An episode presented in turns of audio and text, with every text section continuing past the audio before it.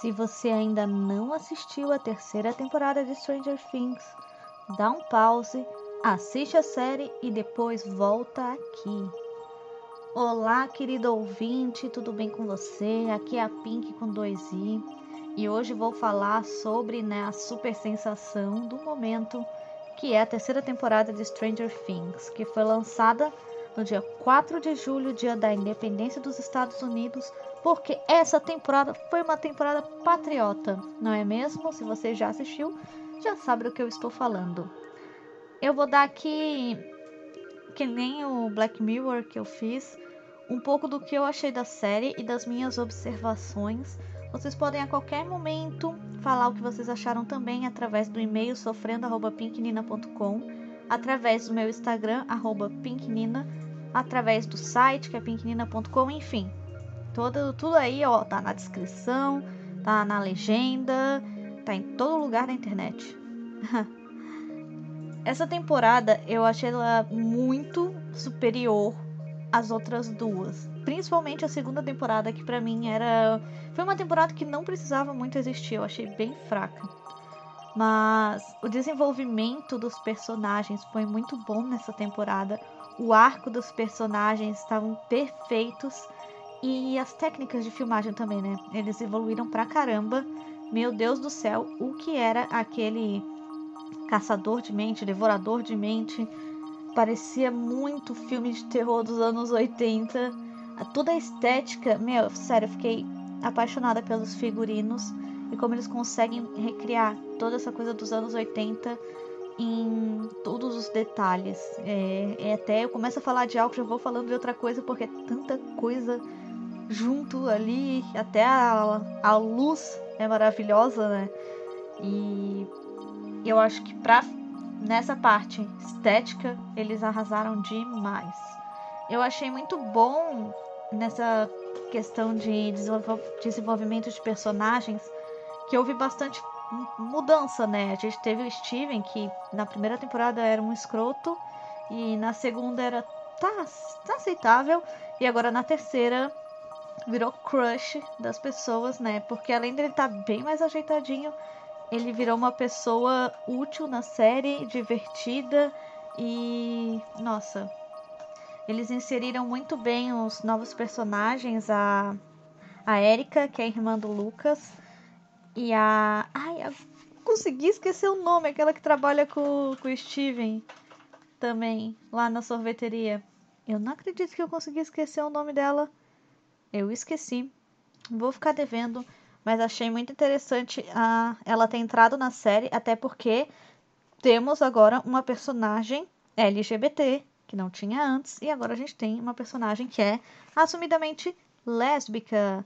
E também entrando na questão do Will, que tem no meio da temporada aquela cena dele e do do Will e do Mike conversando e o Mike joga na cara dele: Eu não tenho culpa se você não gosta de garotas.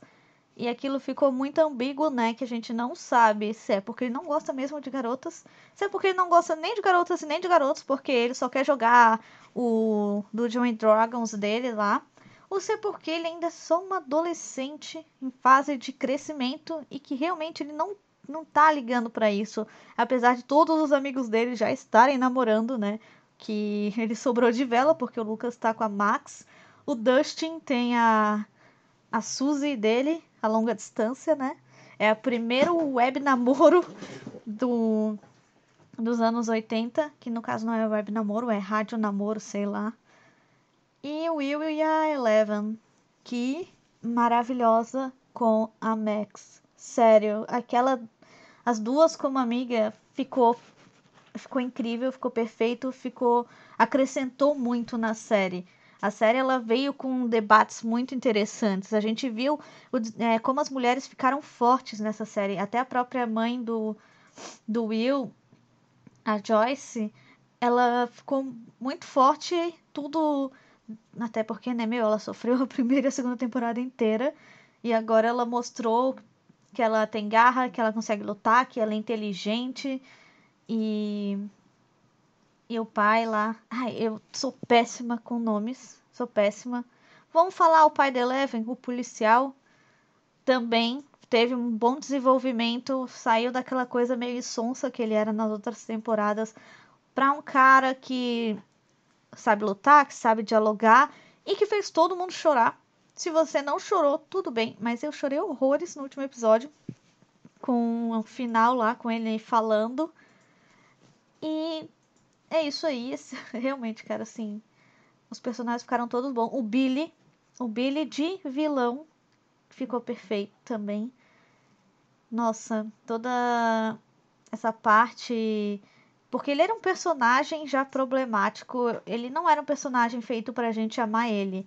É, eu gosto dessa coisa deles pegarem o cara mais bonitinho e transformar num vilão, para desmistificar essa idolatria, sei lá. Apesar de que, né, fizeram isso com o Tate em American Horror e olha só onde a gente tá agora. Enfim, eu gosto muito quando eles descaracterizam e e coloca, né, tipo, a pessoa que a gente menos espera.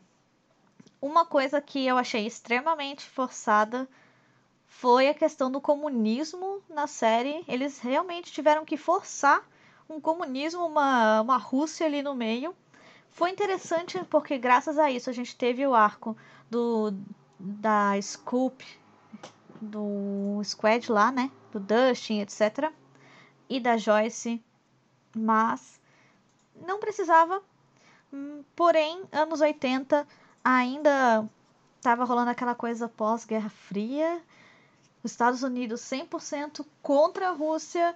Eles realmente achavam que havia uma ameaça comunista no, no mundo todo, mas principalmente lá. É, hoje em dia nem tanto, porque, né? A gente vê que o comunismo não é mais uma ameaça para ninguém. Porém, ficou essa coisa de quererem reforçar como eles são burros, como eles são frágeis e como os Estados Unidos conseguem acabar com todos os planos. É tipo, vocês conseguiram fazer crianças é, descobrirem a base secreta do, da Rússia, sabe? Muito, eu achei bem forçada essa parte. Sobre o monstro principal, cara, é sério, não é que ele, ele não chegou a me dar medo, mas ele me deu nojo diversas vezes ver aqueles corpos derretendo para se transformar nele. Me lembrou muito o filme A, a Bolha Assassina. Não sei se vocês já assistiram, quando eu era criança passava muito no SBT esse filme e tinha esse aspecto gosmento e pegajoso. E eu vi muito disso ali no nessa nesse novo monstro. As cenas do hospital, principalmente, é cara, é filme de terror trashzeira dos anos 80, que na época não era trash que a gente considera agora, porque faz muito tempo e os efeitos são bizarros, só que ali os efeitos são perfeitos. Eu achei que essa temporada ela seria ótima se fosse a última. Deu a entender no final, nos pós-créditos, que tem, né, que o Demogorgon tá aí ainda, que tem aí uma boa coisa para se trabalhar. Mas sério, já já deu, né? O Will já foi embora, Eleven já foi embora. Eu não vejo uma forma de juntar eles novamente. Se fizerem, vai ser com outros personagens, creio eu. Um spin-off, talvez. Ou então só foi para dizer que, gente, olha só, existem monstros. Se eles não foram mortos naquela época, talvez eles estejam aí até hoje. Eles podem ter feito isso. Porém, é, sabe quando você não tem uma série que é muito boa e que você não precisa forçar mais. Unbreakable Kimmy é minha série preferida. E até posso falar Orange is the New Black, que também é outra minha série preferida. E elas não precisavam de tantas temporadas. Unbreakable Kimmy ficou péssima nessa última temporada. Foi, tipo, desnecessário. E Orange is the New Black, até chegar na sexta, a sexta foi muito boa, mas antes estava muito, ai meu Deus, é sério que está acontecendo isso? Ficou difícil de assistir, é, muita gente desistiu no meio e eu tenho medo que eles façam isso com Stranger Things, que eles estraguem o final que ficou fechadinho, que ficou muito bom. Eu tô até agora tentando lembrar o nome da guria, é sério. Pra mim, eu, eu lembro Rafaela, mas não é Rafaela o nome dela, né? Mas será que tem a ver com isso? Eu vou ter que procurar aqui no Google, porque eu estou realmente muito braba aqui. Personagens, Stranger Things.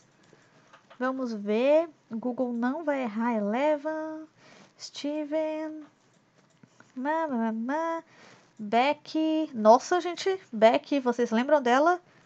O, Mur o Murray Bauman. Cara, é, teve esse personagem também. Teve muita gente, né? Tipo, cara, essa terceira temporada teve história pra caramba. Teve esse cientista ali. Nancy. Era Nancy, não. A Nancy é a irmã ali. Joyce, Bárbara, Billy, Max, Karen. Será que é Karen? Gente do céu, não tá aqui. Ela não tá na lista. Eu não lembro de ser Karen o nome dela. Sério mesmo. Vou até clicar pra ver se era. O Google não tá funcionando as imagens. Que maravilha. Não. Não é. Péssimo. Vamos ficar aqui sem o nome do personagem. Eu não acredito nisso. Tô muito decepcionada com você, Google, que não está me mostrando imagem. 3. Stranger Things 3. Vamos ver se agora vai mostrar. Desculpa, né? Eu tô tendo que falar isso aqui, só que eu realmente eu fico muito braba se eu não consigo se eu não consigo achar uma resposta. Eduardo disse que me enviou aqui a lista. Winona Ryder, Joyce, Jean, Mike, Eleven, Dustin, Lucas, Nancy, Jonathan, Karen, Will, Max, Steven, Billy, Robin. Robin! O nome dela era Robin! Cara, tem uma a lista tá enorme aqui de personagens. É. Obrigada, Eduardo. Obrigada, amor. Agradeçam ele. Cara, agora que eu vi essa lista de personagens, eu vi que tem muita mais coisa para falar. Tem a coisa do prefeito, aquele aquele, sei lá, o Exterminador do Futuro Russo. Foi uma série muito completa. Foi uma série assim, ó. É, das séries, por enquanto, foi a melhor que eu assisti. É tipo os Avengers, que foi o melhor filme que eu assisti até agora. Porque ainda não vi Rei Leão, né? Não estreou ainda. E porque não tem Orange is the New Black ainda. Então, vamos ver como é que vai ser essa minha lista de melhores do ano até o final deste mês, que lançam coisas que estão aí para ser o melhor do ano. Tá acabando o tempo, vou deixar vocês irem nessa. Espero o feedback de todo mundo. Lá no Instagram me marca se você ouviu esse podcast. E um beijo no coração.